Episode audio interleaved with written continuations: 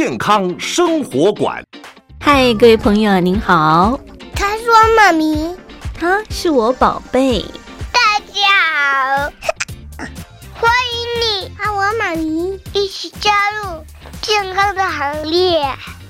这里有医疗保健资讯，有专科医师的访谈，有亲子教养专题，还有包罗万象的健康讯息。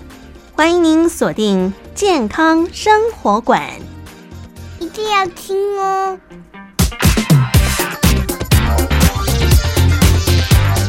非常欢迎各位亲爱的朋友收听我们今天的健康生活馆，我是佑佳。今天我们要跟听众朋友一块来关切的是肾脏病啊。嗯，我们都知道，像现在呢，每八个人就一个人被诊断是肾脏疾病啊，它的盛行率约莫来到百分之十二。估计呢，全台湾大概有三百万左右的慢性肾脏病的朋友啊。一般正常人来说呢，有两颗肾脏，它是位在我们的后腰部的部分呢，也就是在我们的肋骨缘下面的地方，就像是蚕豆一样的大小哈，约莫是十到十二公分。每个肾脏重大概是一百二十五到一百五十公克，所以呢，我们的肾脏的组织结构基本的单位就是肾元，每个肾脏呢，约莫是由一百万个肾元所组成。每个肾源它是由肾丝球还有肾小管哈来组成这样的一个结构，而肾源它的功用是什么呢？它就是过滤我们身体的废弃物，包含我们的水分以及电解质，然后变成尿液排出我们的体外。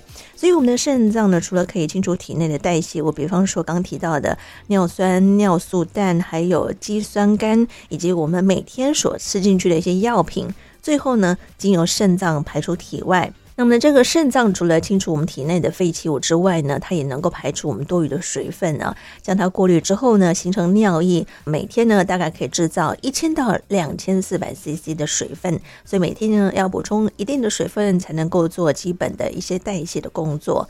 再来呢，就是维持我们人体的电解质，像钠、钾、钙，哈，能够维持正常，也让我们的酸碱度保持平衡。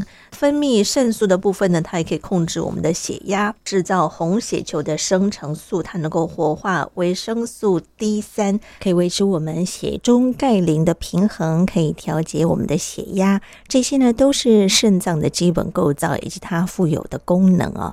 到底我们该怎么样来看待慢性肾脏发炎这件事情呢？今天在节目当中，很开心为听众朋友邀请到的是三军总医院肾脏科杨松生杨主任，主要跟听众朋友一块来探讨这样的议题。欢迎主任，您好。你好，主持人好，各位听众大家好。是，那我们来看一下这个肾脏啊，我们说它的致病因子有很多哈，到底它的一个形成的原因是什么呢？肾脏的结构，如果从外观来看的时候，它就是有三条管子，一个是动脉进去，静脉出来，嗯，再来就是输尿管。动脉进去的东西，把它分成两部分，不要的东西就是往最后处理完了之后，膀胱然后就排出去。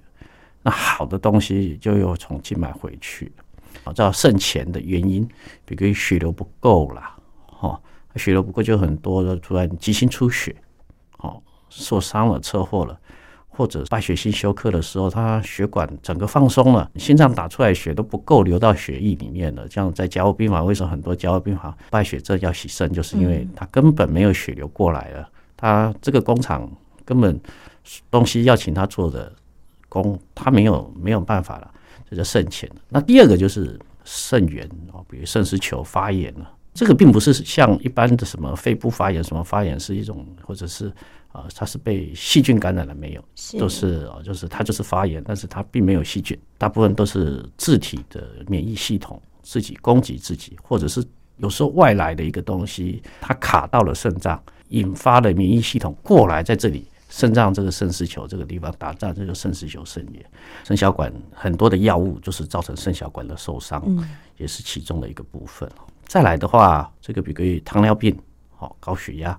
造成的肾脏里面的原因，就是像诶、欸，糖尿病、高血压久了，刚刚那个肾丝球，嗯，啊，肾丝球是一个啊微血管的一个结构，它就是一个像我们讲的那个缎带，啊，小小的缎带一直折，一直折，折折折折，像像一颗球一样。是，它其实它从头到尾就是一条，嗯，啊，就是一条血管受损了之后，对，它硬化掉了哈，哦，或者是刚刚讲的那个发炎，嗯，硬化掉了，好，高血压、糖尿病这些，像红斑性狼疮也是哈，对，红斑性狼就是自己攻击自己。红斑性狼疮又比较特别，它除了肾丝球、肾小管以外，它这个中间这些这些组织中间有一个间质组织，嗯，也有一些小血管，这些这个地方发炎的自体免疫的疾病，刚刚讲的红斑性狼疮，它除了攻击肾丝球以外，它这些血管。间质组织也可能发炎，那有一些药物也会造成间质组织的发炎。嗯，这肾内的原因就很多了。是，那肾后的一般肾脏科跟泌尿外科临床上有这两科，肾脏是内科，肾脏内科；泌尿是泌尿外科，肾脏科就是上水道。那肾后的就是下水道。嗯，所以比如你肾盂下来了，开始像一个一个漏斗开始接那个地方，小便开始出来了，一滴一滴的出来的时候接，然后输尿管、膀胱、尿道。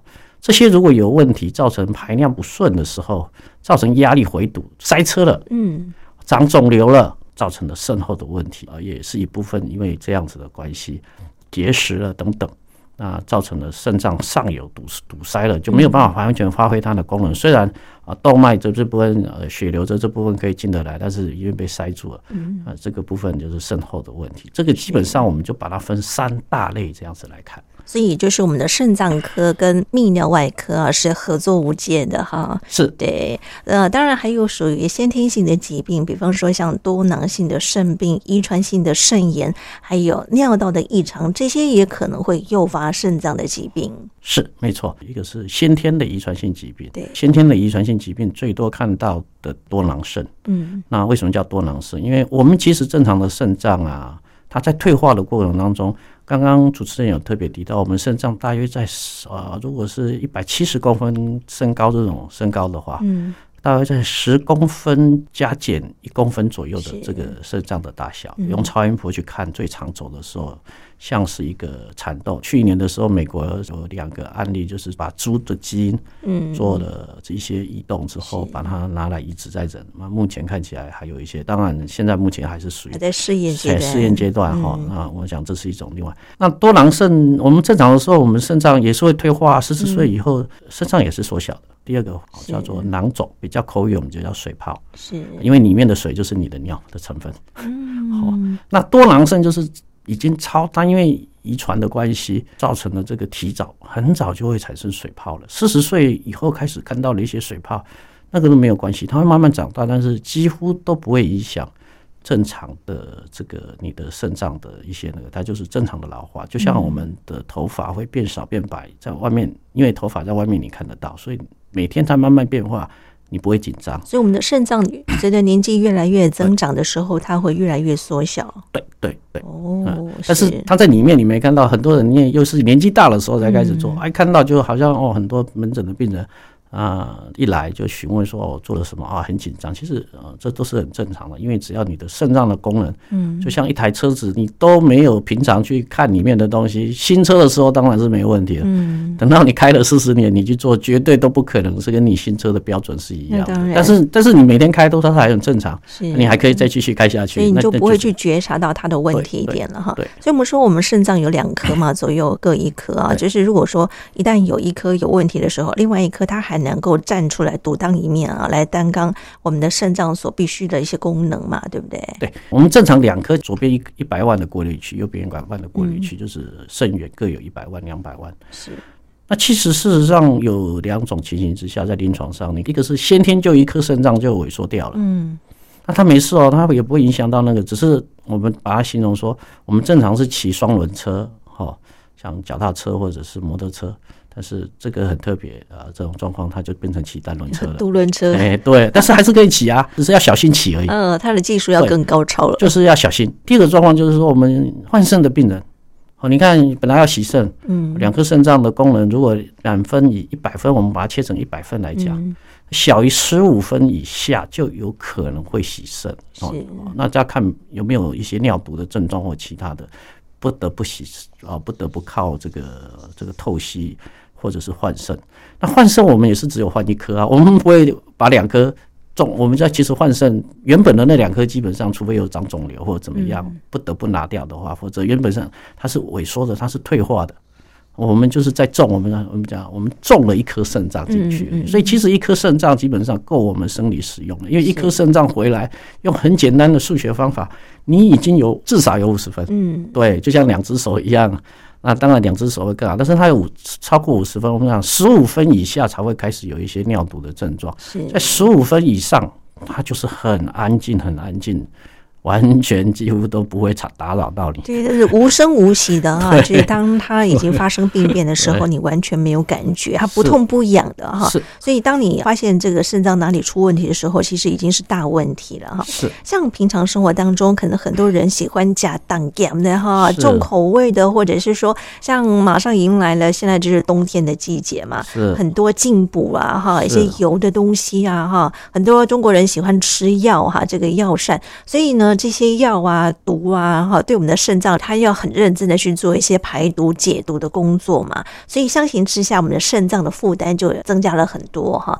再加上如果说本身有肾脏疾病的话呢，待会我们会跟大家提到有关于饮食的选择就非常非常重要了。所以呢，像这些如果说平常我们没有特别去注意它的存在的时候呢，它就会一点一滴累积，变成是落下一些的病因哈，慢慢的就会形成我们所谓的慢性肾脏疾病的问题。啊，那当然，肾脏病它有分急性跟慢性的。急性肾脏病基本上就是你瞬间哦、呃，就这样子想，就想说轮胎突然间消风了，哎，对，这个都叫急性的。嗯，好，那当然，如果你只是一根钉刺了，把这些问题处理了，因为我们细胞会再生的，所以急性基本上是会恢复的。嗯，所以急性都是在几天之内啊，甚至几周之内，我们都称之为急性。嗯，天或周。来算的话，那如果以月来算的话，就所谓的慢性了哈。嗯、超过一个月到三个月叫亚慢性，那三个月以上就进入到慢性期了。嗯、就是因为你拖得越久，它就比较不容易恢复。嗯、那慢性的就像我们轮胎，它是属于所谓的耗损状况，所以常常有病人一直，如果他是走入慢性的，他嗯，当然大家都不想要洗肾，但是他就一直想说，我没有什么方法。像急性一样回复，他就说啊，人家的那那个时候有洗过身，为什么之后就没洗身？就想说，哎，那个轮胎其实是一个钉子戳到而已，瞬间，他修了回来，那那个轮胎可以继续用，没有问题。嗯，那你如果老是都去走那个正常的好的马路平顺的路，不去走，你都要呃这个这个崎岖的路啊，这样高高高高高的路。耗损就快了，或者是不正常的乱刹车啊，或者怎么样，或者你再重就是负担，嗯，啊，就是喜欢吃多一些太多负担的东西，嗯，那这样子你的肾脏负担变大了，耗损率就很快，你就说一百分很快很快，就很快正常四十岁以后一年。正常是退化一分的，我们这两颗肾脏一出来设计是可以用到一百二十岁，是一个很都是一个很都是我们讲的这个呃有效保证期的，嗯，好，这个这个老天爷给我们爸爸妈妈给我们，在大部分的人的身上，他其实是这种状况的情形之下，那为什么有人四十岁五十岁就就洗肾了？是。那因为他实在是耗损太重，那平常平常人家一台车搭四个人这样子跑很顺。他就老老是都搭个十几二十个，然后又跑去跑那个不好的路，那他当然就提早那两个就磨损掉了。所以，我们的肾脏呢，就要靠平常的保养保健，就非常重要了哈。当然，这个急性的部分呢，您可以哈很快的去发现哦，你的生活步调哈、饮食各方面需要开始做一些调整了哈。千万不要慢性的，就是好像温水煮青蛙一样，你完全没有感觉哈。等到你真的发现问题的时候呢，再来做一些治疗，后续你可能就比较麻烦一点点了哈。那我们再看，可能很多人知道，就是说这个肾脏疾病呢，一般来说我们肉眼可以看的，就是哎，你看到他好像。水肿哈、频尿或者是尿痛的问题之余呢，在临床上面啊，还会是什么样的表征呢？急性的症状其实它不会忽然间来的，它一定是有一个其他的疾病引起肾脏突然间不行了。嗯。好，比如突然间一个感染，所以你一定在感染的过程当中，在做检查的时候就发现到了，或者是突然间刚刚讲摄护腺肥大或怎么样的时候长个什么东西，哎，突然间我的小便开始变少了，嗯，泌尿道感染了，我我发烧了，对，等等这些，所以这个急性的部分都有一个前面一个状况，然后在做检查的时候，医生帮你发现到了，那慢性的时候就比较麻烦，嗯，因为刚刚讲。一百分来讲的话，两个肾脏一百分，十五分以前真的几乎没有什么明显的症状哦，除非你有规律的做一些基本的啊抽血验小便，这个是最基本的哈。所以我们健康检查里面啊，这个验小便啊、肌酸酐啊、尿素氮好这些最基本的。那再来，我们肾脏开始提出警讯了，就是泡水高频倦。第一个，第一个就是泡泡尿，所以要检视一下。那当然，泡泡尿很多的状况，大家门诊其实也是呃，病人困扰，其实医生也困扰。嗯，好，那但是反正当你怀疑你有泡泡尿的时候，其实也不用去跟医生讲说什么我多久怎么样，因为那个都是个人观察，观察的太没有一个一定的标准。嗯，好，当然你如果说你一解完泡泡之后，一分一两分钟，那个那个泡泡就好像洗衣粉的那个泡泡，嗯，那当然是一定有问题了啦。哦，除非除非你刚好尿，你你你里面刚好。有肥皂泡泡在里面，对对对，刚好没冲干净，别人别人害你的哈。呃，好，那你下紧张一下。那其实担心很简单，就是去验个尿就好了哦，也不用太管你。你觉得有人说几分钟、几分钟、几分钟，那个都没有，因为没有标准。所以一旦有泡泡尿的话，它会一直持续都有泡泡尿吗？对，就是呃，有两种，一种是一过性的，有些人发烧啦，怎么样哈？运动性，哎，姿态性那些有有些人会有，但是他会过的。嗯、那这种东西状况都表示这只是一过性而已。所以在检测的时候会不会有漏网之鱼啊？比方说在家里我看他哎有泡泡尿了，可是我去医院检查验个尿，他又没有了。呃，其实，所以我们一般如果你觉得你是在家里头才有的，那很简单，你把家里的那泡小便带来验，对，你把简体带，对，你就用个袋子啦，用个小盒子，不要不要露出来的。嗯就拿来验啊，一两个小时内过来，我们验一验，那绝对没有问题的。嗯、那那个都因为因为用仪器的标准是哦最好的。哎、欸，那如果说掺杂一些肥皂的话，也可以检测出来吗？当然啦，肥皂是肥皂，因为我们验的小便里面哈，我们一包小便里面，我们其实可以验定性跟定量。嗯、是那。因为我们只验蛋白质，嗯哼，而且蛋白质里面有分白蛋白跟非白白蛋白，是。那不管怎么样，那因为肥皂的泡泡不是蛋白造成的，所以我们的机器是分得出来的。对，所以很多的民众啊，尤其是早上第一泡小便，为什么常常健康检查希望你验第一泡小便？因为其实第一泡小便的目的其实是要看你的浓缩能力好不好。我们肾脏正常是在浓缩水分的，因为我们我我们不是在很早很早以前不是。像像现在这么简单，到处都想要喝得到水就有水龙头的。以前要要，所以所有的文明都在淡水河边、淡大的淡河畔旁边，因为你用水没有那么方便。是是。对，那我们肾脏浓缩水的浓缩能力是很强的。那早上的第一泡小便。它因为很浓，我们正常的蛋白，我们正常的小便会有一定量的蛋白，嗯，所以这是不用担心的。有小便有泡泡，这本来就正常了，因为你不是清清如水，你不是什么东西都没有的，嗯。那但是因为早上起来的小便，因为它是理论上它是浓缩的是最浓的，除非你晚上去。喝了很多水，尿了很多尿，嗯，那当然他就会好像就跟白天一样，那他看不到。白天有，反正担心就验一个小便，先验定性的啊，定性的我们讲一个呃呃一个加两个加三个加，从没有加到的负阴性的，一直到最多四个加，嗯，这个状况如果有，我们还可以做定量。对啊，那其实，在门诊，我们现在大部分就是一次就两个一起做嘛。定性如果没问题了，我们就放心了；如果定性过不了了，我们后面还有定量。有时候小便浓很浓的时候，它可以从。跟稀的时候，同样一个人，他其实都没有病，他他肾脏很老的时候，他浓缩的时候，像因为我们我们看了很多军人体检，军人他们都都其实都年轻，嗯，身体体格都很好，其实他们肾脏其实都很好的，嗯，他们每次年度体检的时候，他们一进食，有时候因为他们反正也也挨耐得了饿，一进食就是八个小时、十个小时都没有问题。来的时候哇，小便都很浓，结果一验出来都好像有问题，说啊你有蛋白尿啊，微微量蛋白尿，结果我们再用。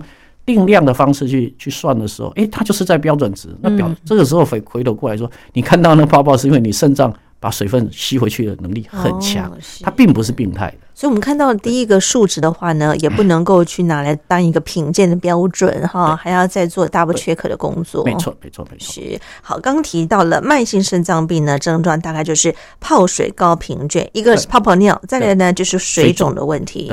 好，再来就是我们看到高就是高血压哈。一般来讲，其实高血压的族群也是越来越多了。好，再来呢，你会发现，哎，好像他经常会有贫血的问题。对，对，OK。再来就是，呃，会有疲倦呢？为什么会有疲倦的状况？因为两个问题，贫血在走在前面。嗯，所以当你我们我们一般人的一般的生理功能，一般应付我们的这种正常、很正常、很自然的环的环境，我们血色素在十以上，其实。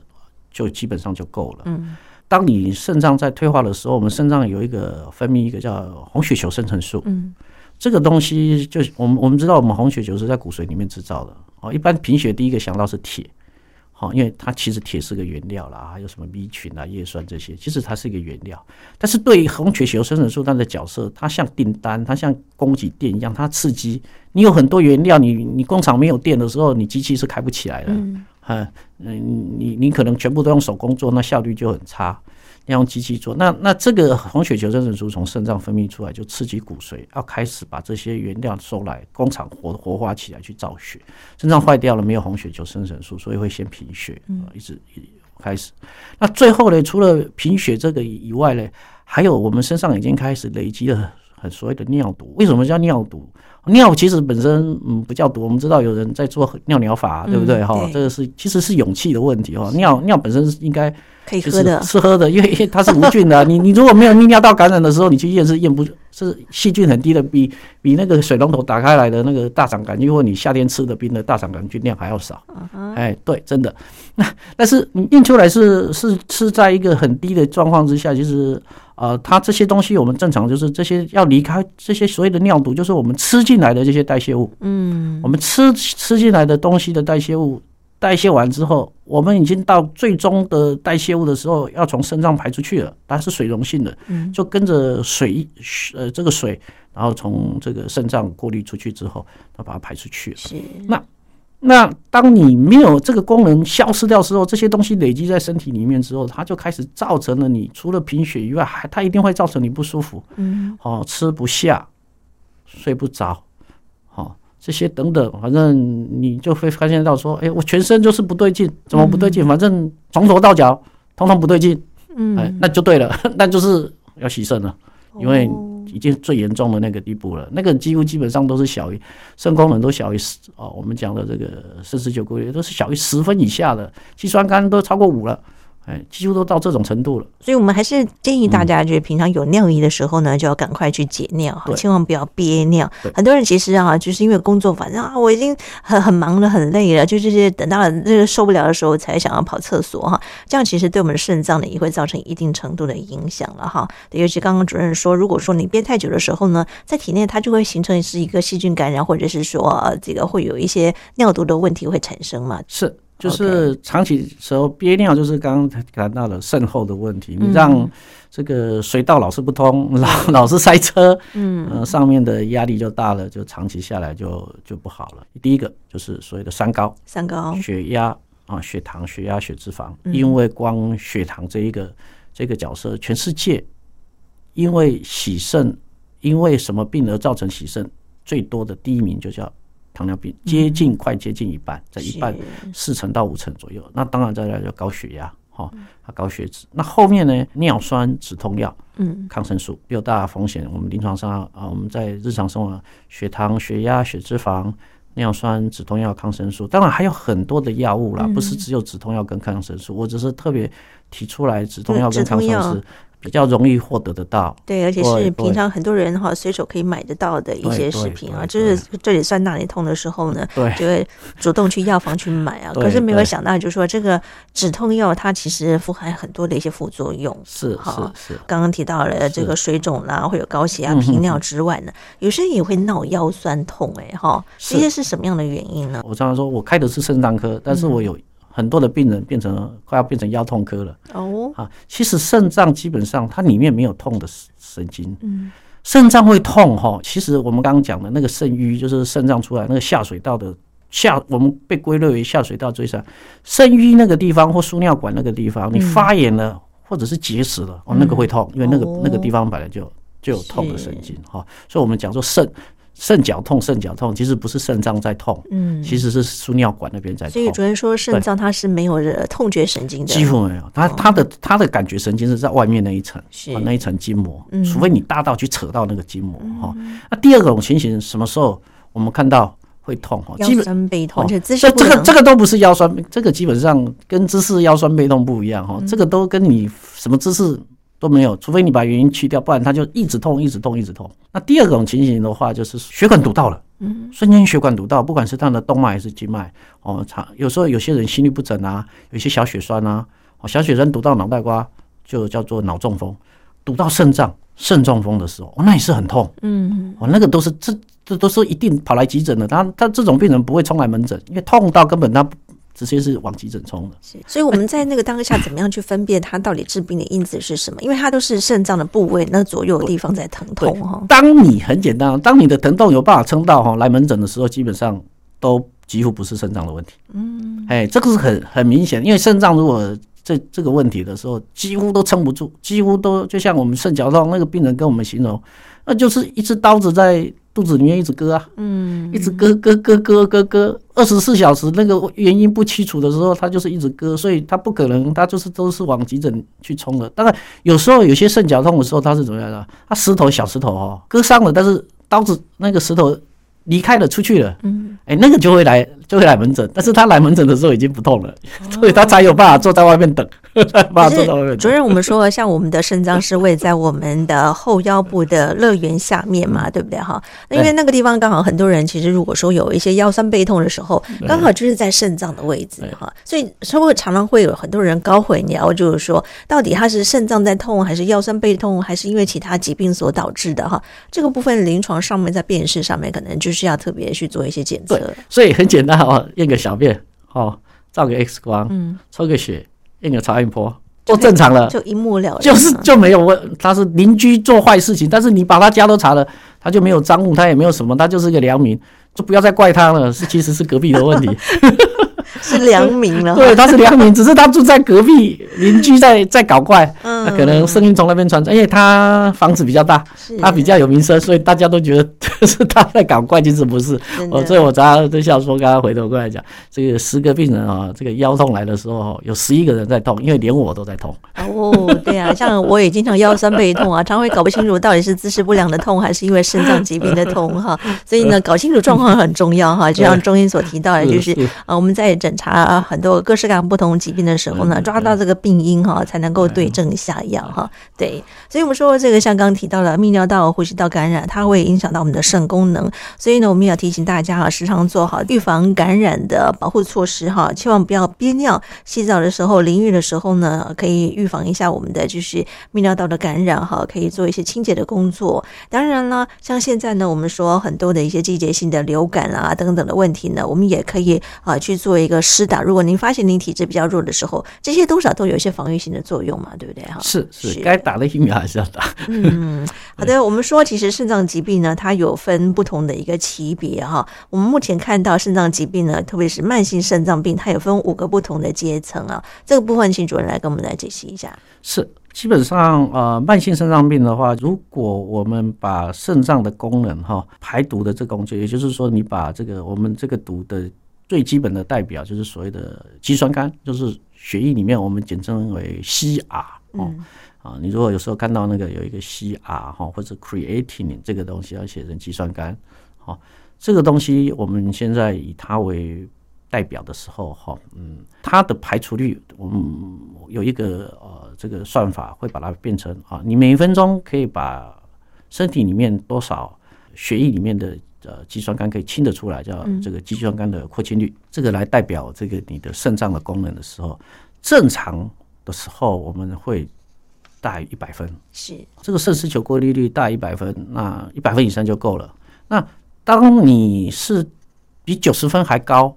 但是你可能有些人先天是 NG 品哦，他就是呃肾丝球有一些结构上就是还是差了一点点，那可能会有很微量的蛋白尿，偶尔会有一些血尿，就像刚刚前面主持人讲的，有时候有，有时候没有。嗯，像这个时候呢，哦，我们就称为啊这个所谓的第一期的慢性肾脏病，但是他完全没有什么特别的症状，他也抽血肌酸酐也都正常。嗯。哦，这基本上我们就说你是早期的肾脏病，或者是你先天的 NG 品，爸爸妈妈生的给你的肾脏的时候，真的是有一点点，它是一个瑕疵品。但是它如果好好保养，它可以用很久。就像我们很多买到瑕疵品回家，还是一样跟人家好好的商品一样用的一样久。如果你好好好好使用，对。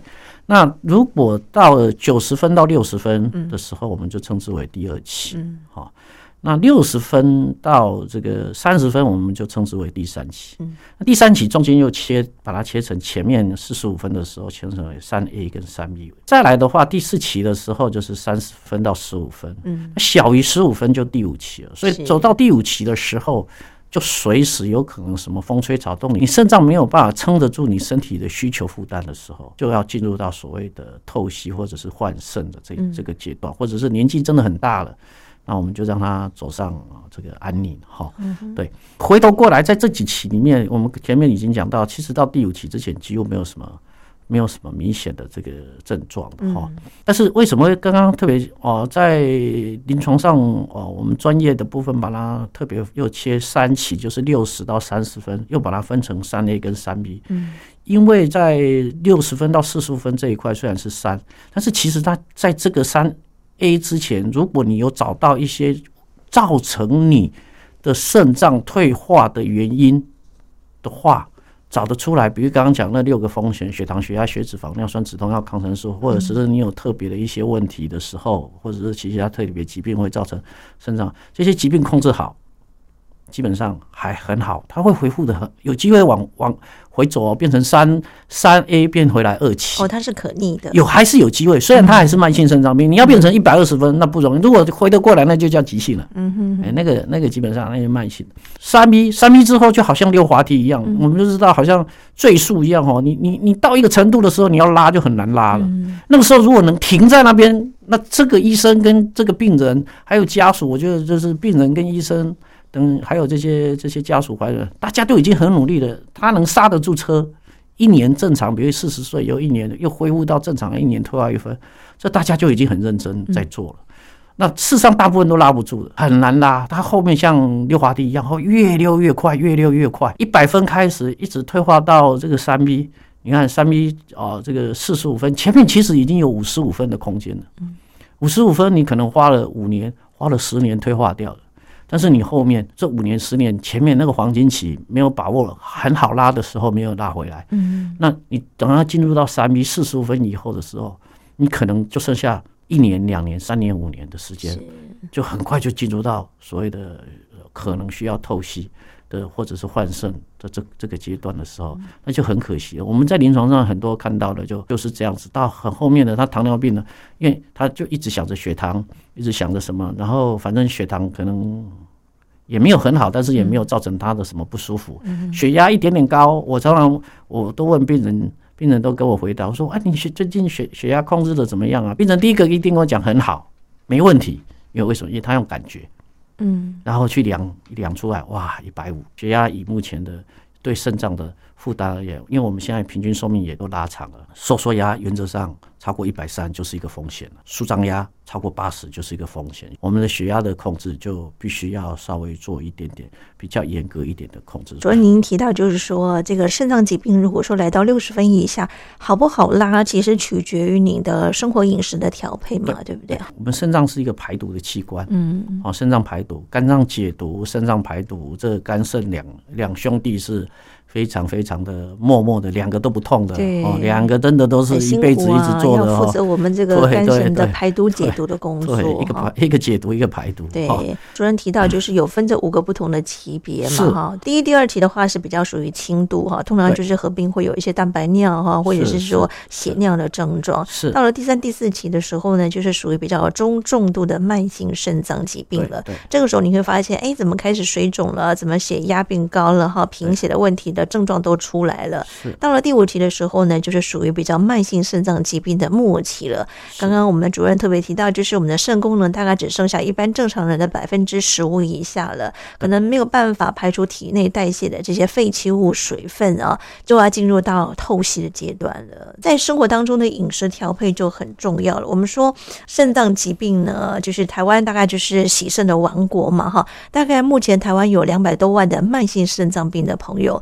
洗肾的人数呢，目前来看大概是每年来到九万多人哈，快要冲破十万了哈。所以每一年都在创新高的状况底下，当然我们的健保支出呢也是非常非常的辛苦啊。其实最烧钱的，除了我们癌症的疾病治疗之外呢，其实就是属于我们的肾脏疾病的洗肾的患者，是我们位居榜首。因为像现在健保支出其实非常非常的惊人哦。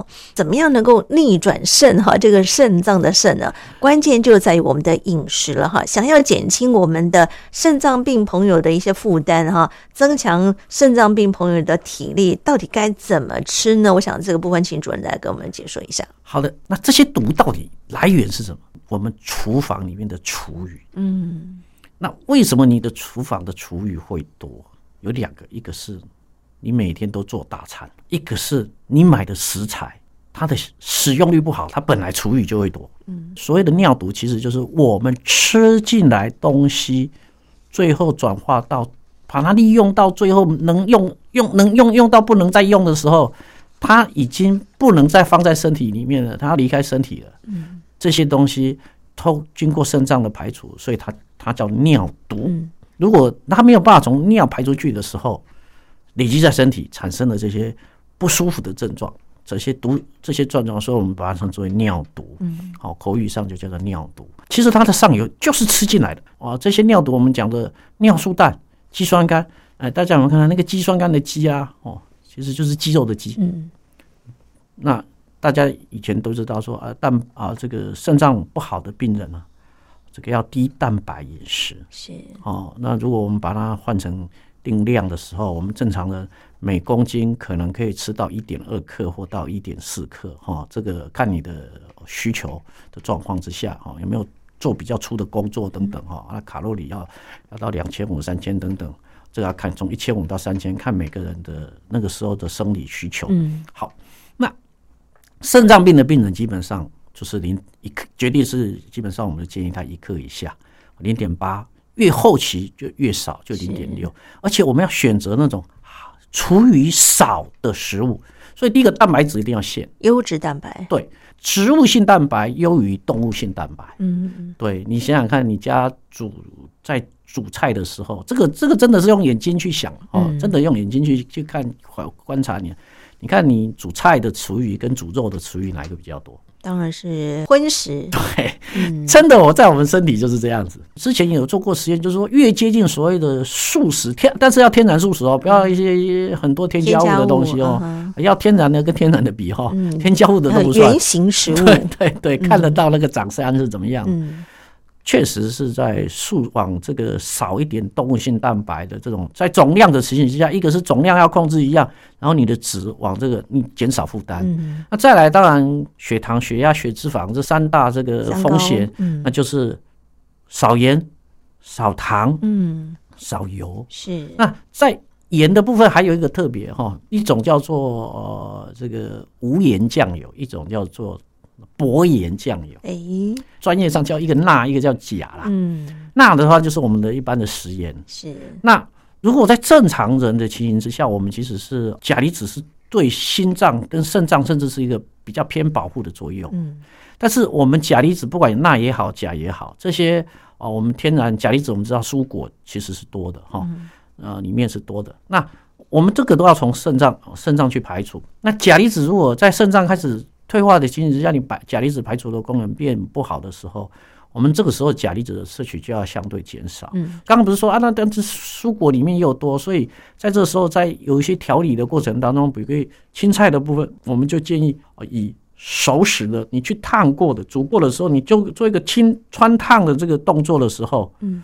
那个钾离子就会流失掉，嗯。啊，那你就吃到了这个这个不要的东西，它就离开了。是。对，刚刚讲薄盐跟少盐的这种这种代盐呢，其实代盐就是用钾去代替钠，哇，这个就不适合肾脏病人，所以他要吃的是薄盐，就是我不要钾，我钠也要总量控制，越少越好。我们现在随便你盐，一天都吃好多克哦。你看我们啊，随便都是好好多克。你看一个一个一个小布丁平时就差不多快一克了。对，你看你一天可以吃到多少克？都超标了。对它，它那个限制的很严啊，它差差不多就是一个布丁一天的总量，就就是一个布丁的盐的那个比那个还要少。嗯，但是长期下来观察到的血压啦，血压好，肾脏相对的负担就少。是，就我们的肾脏的生理而言哈，你看我我我们是可以不用吃太多盐的，除非你是那种大量流汗有在流失盐的哈的那种族群，在我们现在的生活当中，我们大部分都不会流太多汗，我们只要补充适当点的盐就可以了。对对。所以说，您刚刚说是要薄盐还是少盐？要少盐，要少盐，不要选代盐。代代盐是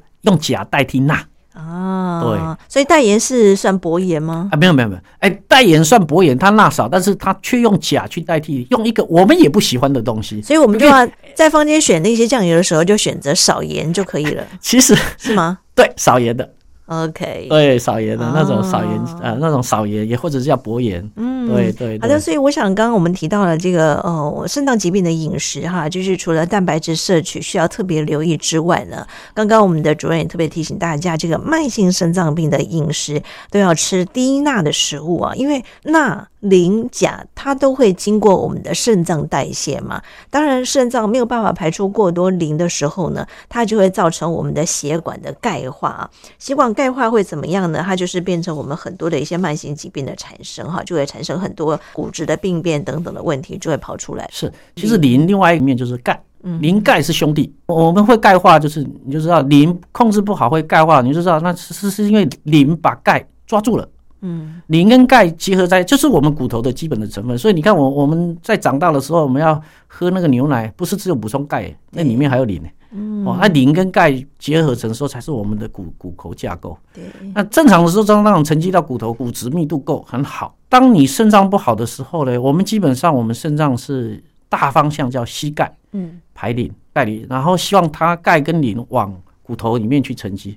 但是，当我们吃进来的东西，其实我们啊，磷的东西最多的就是肉类、动物的内脏、啊。第二个呢，还有很多所谓的糙米啊，这个对，然后再来就是添加物。添加物，当你哈那个制作过程当中哈，当你吃到最后口感很好，它不是圆形的时候，嗯，那个里面都是靠磷，那个磷就是让你觉得口感好的很重要的成分。像很多零食啊，里面加了各式各样不同的调味剂，没错，这个磷也含挂在里面。所以哈，零食的磷哈，嗯，本来是零头的零，数字的零，其实可以把它改成这个。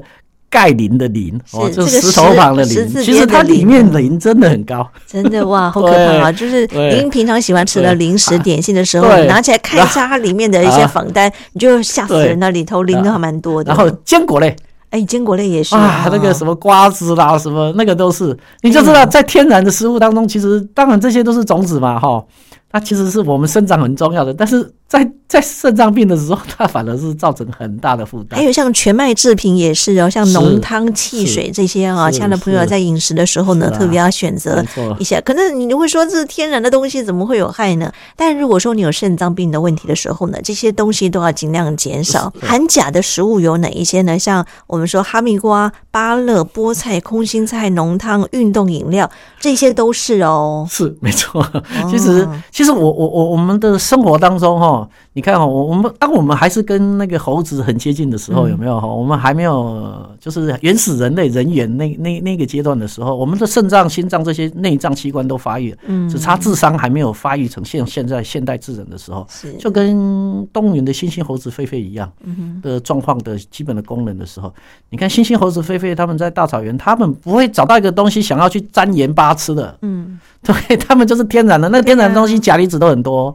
蔬果类都很多，所以其实我们的我们肾脏是很会吸钠，会把钠留在身体里面，很强力的在排盐的。嗯，对。那当你肾脏不好的时候，钠本来就排不出去了，所以只要吃一点点的钠，血压就高，身体就肿，水水分就含在身体里面。嗯，我刚刚讲，呃，泡水高。就是这样，第二个就水肿，血压就高，没错。然后再来钾离子正常的时候可以很努力的排出去的，就现在又排不出去了。嗯，排不出去的时候，钾离子一累积在身体里面，好像这个心律不整。心脏乱跳，或甚至不跳，嗯，很多慢性疾病就会跑出来了哈。所以我想讲到这里，可能很多听众朋友会想说：哇，那到底该怎么简单的吃呢？哈，怎么准备才标准呢？哈，饮食到底该怎么控制？我想这些问题应该都是很多慢性疾病的病友们常常都会问到的问题啊。的确，我想这个慢性疾病的病患在饮食控制哈，或者是说在疾病的这个繁杂过程当中哈，怎么样吃的营养，如何吃出健康？我想对于很多家家人在照顾的过程当中，真的就还蛮重要的。所以，亲爱的朋友，如果说您家中有这样的一个肾脏疾病的病患的话呢，都会令人觉得，哎，这个负担还蛮重的哈。特别是在饮食控制这一方面哈，尤其刚刚有主任有提到这个糖尿病也是一样哈，在饮食控制这方面都要特别的留心跟注意啊。所以，如果说家中有这个慢性疾病的，特别是有慢性肾脏疾病的朋友的话，到底这个家人应该怎么样去做一些照料的工作呢？哎，第一个概念，不要想要补它，嗯，越补越大洞，补就是增加你的营养素。是，像现在冬令进补啊，这些慢性疾病的朋友都不适合哦，去吃大龟鸭，吃肉吗？对呀，哦，羊肉炉，羊肉炉。烧酒鸡，对，你看这些都是高蛋白，是你补下去的时候去抽血就知道了。像我，嗯、我为什么我们我们肾脏病的病人每三个月都希望他抽血了一次？因为什么？一直让病人知道说，你这三个月的饮食有没有符合你身体的需求，是不是太过了？嗯，你看哈，从过年开始吃，就过年前后一直吃到初初一，吃到十五。还吃不完呢，好，好痛苦。我那一段病人的的数字啊，这些抽血回来，病人自己都知道我不会好，因为他都知道他吃很多，都超标了。他们这样子都知道哈，然后。从中秋吃到重阳，这个都是几个传统的节日，再加上特别的节日，对，要然后什么节，妈妈节来吃一下，爸爸节，爸爸节 吃一下，耶诞节马上就要来了。我们都知道，在那个时候超负担的，所以其实因为每个人饮食习惯真的不一样，其实讲大原则其实都一样。每次病友都跟我们讲，我们现在其实很好，有一个台湾有一个跟其世界各国不一样。为什么台湾以前叫这个肾脏？虽然我们肾脏的。总洗肾的人口比例还算高，但是我们新洗肾的的的病患已经开始慢慢的趋缓下来了。好，趋缓下来，是每年新增的，在照我们这样子慢慢趋缓。因为其实我们人口，我们人口老化，本来肾脏就是在退化的嘛。哈，为什么我们还可以把它压得下来？是因为我们有所谓配合的，我们进入肾脏科的门诊，只要在一个一一定规模的医院，都有一个卫教师。为什么要三个月？因为你再怎么个人化，最后考完试之后，我可以可以请家教啊，给你教啊，但是总要。做个小考测验一下，到底 对，所以三个月三个月原则上要做一次。这个我们其实我们鉴宝真的很好，我们这样三个月这样，其实鉴宝局。哦，负担还蛮重的。虽然负担很重，但是健保局很愿意提供这样的资源，让大家去监测自己的这个这个肾脏的功能。所以，我们刚刚说，其实像冬天啊，很多一些进补养生的东西呢，对于肾脏疾病的朋友，其实都还蛮不适合的啊。嗯。所以，肾脏病的朋友在饮食上面呢，一定要跟您专业的营养师、医师充分的沟通讨论哈，到底您适合吃什么，不适合吃什么哈。特别一些补品啊、营养品这些呢，您可能嗯要特别斟酌一下哈，千万千万不要听信来路不明的广告啊，网络啦哈，这些贸然给病人吃，因为很多东西啊，啊虽然是说啊，这个讲的天花乱坠的，但是呢，呃，一些不明来路的一些药品、保健食品，这些其实要麻烦亲爱的朋友特别留意啊。那当然，我们说呢，肾脏疾病呢，很多都是出自于我们平常的饮食。如果要逆转肾的话呢，要有品质的，从生活饮食开始去做一些的调配，搭配适度的运动哈，然后减轻我们肾脏的负担，这样才能够真正的把这个肾脏疾病。照顾好嘛，哈，就是如果说一旦我们在这个刚刚主任所提到那个五的标准阶段的状况底下啊，稍微处于在这个中段班的时候，其实还有机会可以再拉回来，它是可逆的哈，就要靠我们平常生活饮食作息来做一些调配的工作了嘛，对不对？是没有错。是，我想今天很开心呢，透过我们三军总医院我们的肾脏科主任杨松生杨主任的分享呢，也希望能够提供大家来听听看，做个参考。最后，主任还有没有什么要提醒、叮咛大家做注意的地方？嗯，大家担心肾脏的问题，一年做个抽血，做个验小便，这个是蛮合理的。平常在家里头，血压一定要量哦，千万不要用感觉哦。血糖，如果长辈有时候已经有在验血糖的，偶尔自己也勇敢一点啊，自己量一下，久久量一次，一个月量一次，哎，了解一下自己饭前血糖啊，空腹血糖，饭后两个小时的血糖。那这些止痛药啦、高蛋白的东西，真的不要吃；不明来路的药物，真的不要吃太多。你只要想到补，你就想说，那我又要增加我这个肾脏这个这个垃圾场的。呃的负担了，要补轻轻的补就好了，千万不要大大的补。嗯、OK，也不是说完全不能吃啊，浅尝一点点就好了，千万不要吃过量哈。OK，我想最后还是要提醒大家，就是有糖尿病、高血压、痛风啊，六十五岁以上的长辈啊，或者是说家族有遗传史的朋友们啊，在饮食上面呢都要特别的注意啊，尤其是肥胖、高血压、高血脂啊，尤其如果有抽烟喝酒的话呢，像最近年关将近了哈，很多这个饮宴的机会都要变多了哈。这个部分呢，就要麻烦听众朋友们特别的管控好自己的这张嘴哈，我们才能够照顾好我们的肾脏哈。OK，再次谢谢主任给我们做这样的一个分享，谢谢主任，谢谢谢谢主持人，谢谢各位听众。好的，也非常感谢亲爱的朋友您的共度，我是佑佳，祝福您平安健康，我们下次见，拜拜。